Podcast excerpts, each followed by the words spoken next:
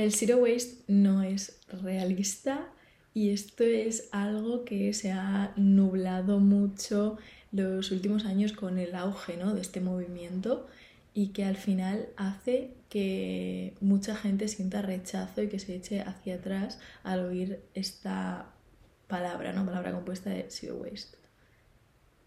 Vamos a hablar sobre ello. Hola a todos y bienvenidos un día más por aquí por Slowcast, tu ratito slow de la semana para que tengas un break en esos días tan intensos y tengas una charla entre amigas de hablando de temas de sostenibilidad, minimalismo, slow living y mucho más.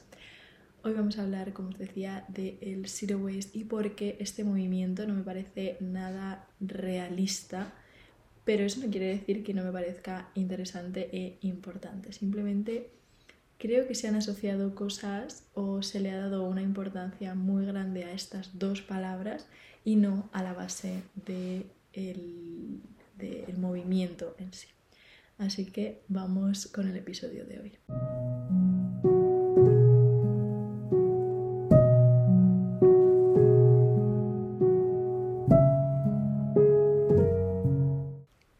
Yo sé que la mayoría de los que me escucháis sabéis lo que es el Zero Waste, pero vamos a definirlo un poco. El Zero Waste es un movimiento o filosofía que busca no producir residuos o reducir al máximo, bueno, sería no producir residuos que acaben en vertederos, en incineradoras o en la naturaleza. Residuos y basura. O sea, estos dos conceptos que son residuos que puedan ser reutilizados y también se ha llevado al extremo en el caso de lo que es basura que tampoco acabe. Y esto es pues que en los últimos años, como os decía, cuando ha ido creciendo, pues muchos influencers o creadores de contenido, divulgadores del zero waste, pues salen en fotografías con unos botes de cristal, unos mason jars de estos muy estadounidenses, llenos de plastiquitos, de etiquetas, de pequeñas cositas o cositas que no son reciclables y que por tanto pues las van acumulando ahí y según ellos pues esa es la basura, todo el residuo, toda la basura ¿no? que han, y el residuo que han producido en los últimos, no sé, año, dos años, tres años y así. El problema de esto es que, claro, una persona que está interesándose en el zero waste o en reducir su huella, ¿no? Ser más sostenible, ve esto y dice, madre mía, qué difícil es esto. O sea, lo primero que te viene a la mente es decir, wow, yo mm, no puedo conseguir eso, o sea, no puedo pasar de crear una bolsa completa de plástico a la semana a un bote a los cinco años. Y lo ves como algo demasiado idílico y que no vas a poder conseguir y que no es accesible y eso hace que te eche para atrás. Y ese es uno de los grandes problemas de este movimiento y de mm, cómo se ha utilizado en los últimos años. Y es que para mí el zero waste al final es un movimiento para reducir tus residuos, reducir la basura que producimos, pero el cero es imposible. Y, y el almost zero, o sea, el casi cero, también es muy difícil. O sea, es vivir por y para ello, por y para no producir residuos. Y no todo el mundo puede permitirse eso. Igual una persona eh, que se dedique solo a su casa y que tenga muchísimo tiempo libre y una familia súper implicada o que vivan solos en unas condiciones de una ciudad en la que tenga una, una, población en la que tenga todas las disponibilidades del mundo para comprar a granel todos los productos que necesite, eh, pueda ir andando a todos sitios, o sea, tienen que juntarse mm, muchas cosas para eh, considerarse como zero waste, como quieren definir eh, en este caso de decir que es realmente cero o casi cero. Pero es que para mí eso no es nada realista y no se acerca nada a la realidad de la mayoría de las personas que quieren llevar o que llevan un estilo de vida sostenible. Entonces, creo que tenemos que cambiar esa percepción del zero waste a un concepto un poco más abierto, ¿no? De no pensar que cero es cero. O zero waste pues es, un, es una forma de decir que traduzcamos nuestros residuos pues amable, que cercana, que llega, que impacta, pero no tiene por qué ser cero. a ver si me entendéis. Y la presión esa de hacer todo perfecto afecta mucho y de ahí viene mucha, mucha ansiedad por el contaminar, pero también por el no hacer todo perfecto, esa presión, esa presión que pone la gente también, sobre todo los creadores divulgadores, cuando ven que no hacen todo perfecto, que no son completamente mm, zero waste o cero, creadores cero residuo.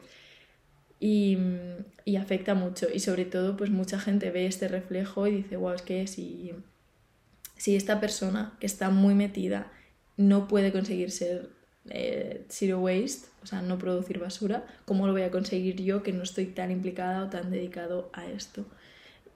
Y es un tema que, pues eso, que causa mucho rechazo y a mí me parece importante. Yo, por ejemplo, el tema de los botes rellenos con los restos, o sea, no me lo he planteado nunca.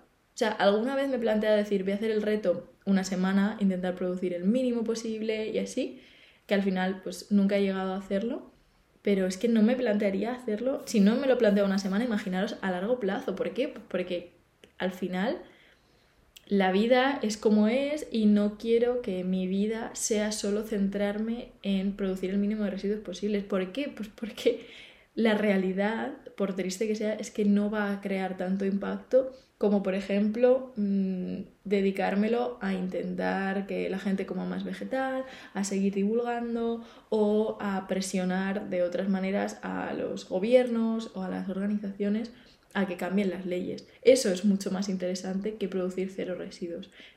¿Quiere decir que producir el mínimo de residuos posibles no sea importante? Obviamente no.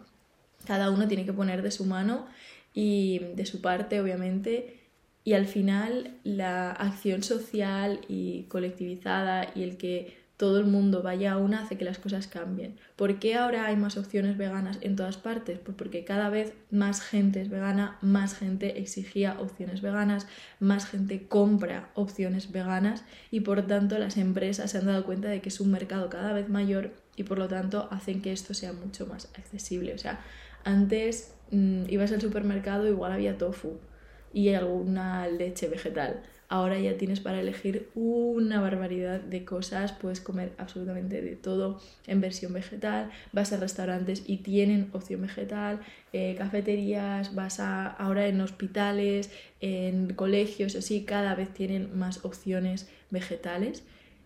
Y, y todo esto es gracias a la acción social y a que la gente pida las cosas. Por eso, cuando decís que la acción individual no afecta o no cambia nada, sí que cambia cuando se, se hace social, o sea, cuando al final no es una persona, son muchas personas haciendo eso. Si cada vez más personas van a comprar a granel, las grandes superficies, los mercados, los supermercados y los gobiernos se darán cuenta de que debe de haber más opciones a granel porque la gente quiere eso, la gente pide que haya y por tanto las cosas van a cambiar. Con esto del zero waste es lo mismo, o sea, gracias a tratar de reducir nuestros residuos, gracias a evitar producir basura, gracias a rechazar bolsas o a rechazar flyers o a llevar tus propios envases, hacen que las empresas, que los gobiernos, que las organizaciones cambien su perspectiva y cambien las leyes y las empresas sobre todo cambien su forma de actuar, de producir,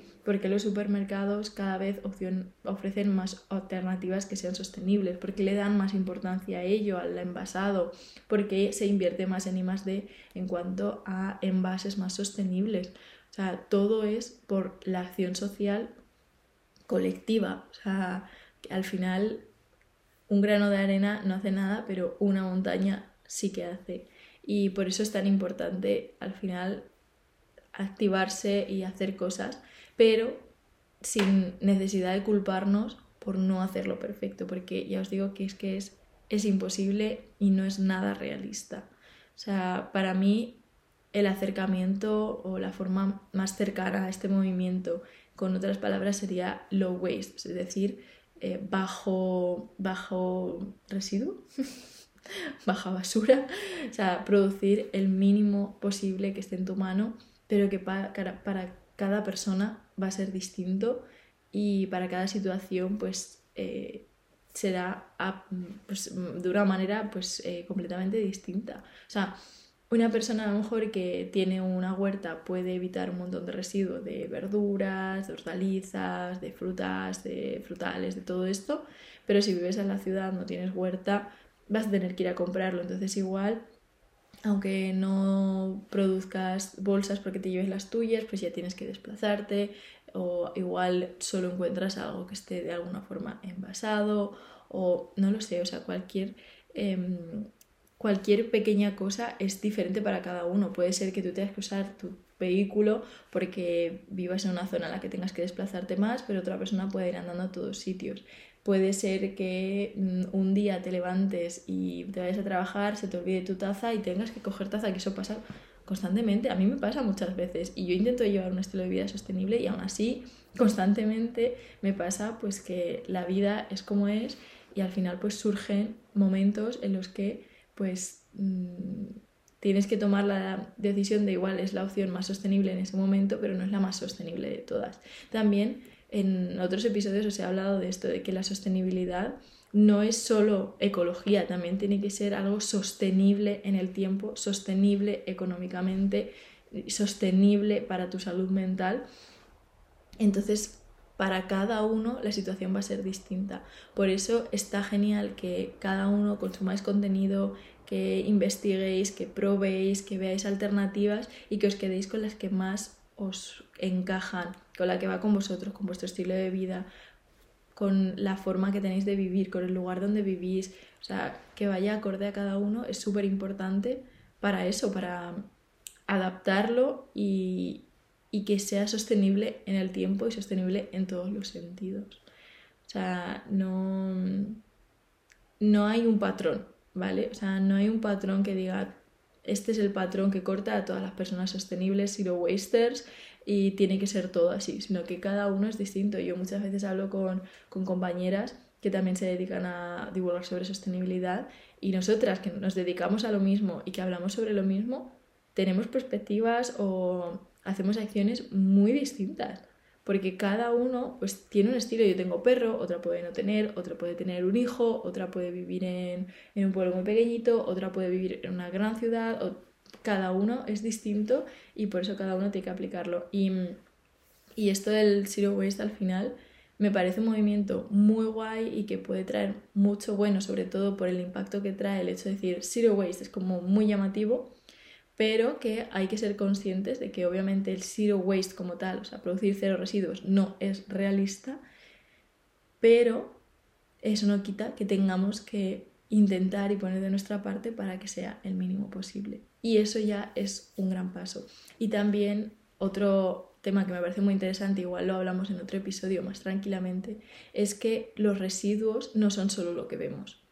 No somos muy conscientes de esto porque es algo como que siempre vamos a los residuos físicos, al plástico, a las bolsas, a las pajitas, a no sé qué, ¿sabes? Como los envases, este tipo de cosas que son visibles, pero no nos vamos al residuo que no vemos. Y ese residuo es muchas veces muchísimo más impactante que el que vemos. Así que ese es el tema para otro episodio, porque me parece muy interesante, espero que a vosotros también. Y mm, y el menos en el episodio espero haberos convencido de, de que os animéis con el Zero Waste y de que no penséis que tenéis que ser perfectos haciendo todo. No hace falta, no es necesario, cada uno lo tiene que hacer a su forma, a su modo y estará bien y será perfecto para cada uno de vosotros. Así que nada, muchas gracias por estar aquí en un episodio más conmigo. Espero que os haya gustado, que os haya inspirado y nos vemos la próxima semana por aquí por Slowcast.